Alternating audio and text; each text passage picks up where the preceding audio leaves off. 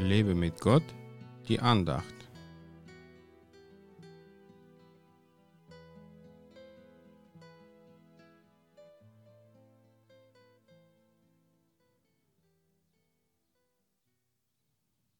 Ich vergesse, was da hinten ist und strecke mich aus nach dem, was vor mir liegt.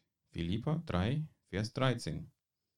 Weiter heißt es, und jage auf das Ziel zu, den Kampfpreis der himmlischen Berufung Gottes in Christus Jesus. Leider tun wir uns oft so schwer, alles, was hinter uns liegt, zu vergessen. Wir klammern uns an unsere alten Erfahrungen und trauen uns deswegen oft nicht, neue zu machen.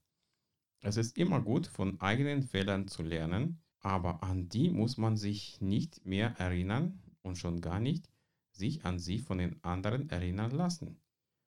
Es mag auch sein, dass es für dich früher alles besser war, aber du solltest lieber glauben, dass es in der Zukunft für dich viel besser als in der Vergangenheit wird.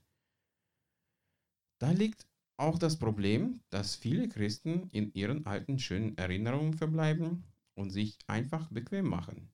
Sie wollen zwar Frieden haben, aber sie meinen nicht den Frieden Gottes, sondern die fehlende Notwendigkeit zu kämpfen. Sie wollen einfach ihre Ruhe haben. Aber will Gott das auch? Der hier erwähnte Kampfpreis der himmlischen Berufung Gottes wird nicht für die Bequemlichkeit, sondern für den guten Kampf des Glaubens verliehen. Gott will, dass wir unsere Berufung erkennen und in ihr jetzt schon leben. Auch wenn es früher alles besser oder schlechter war, das sollte für dich keine Rolle mehr spielen. Das Beste wartet noch auf dich. Glaubst du das?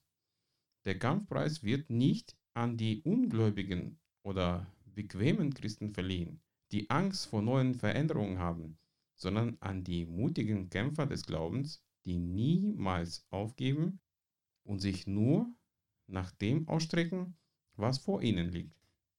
Auch wenn deine Gegenwart für dich gerade unangenehm ist, schau nach vorne.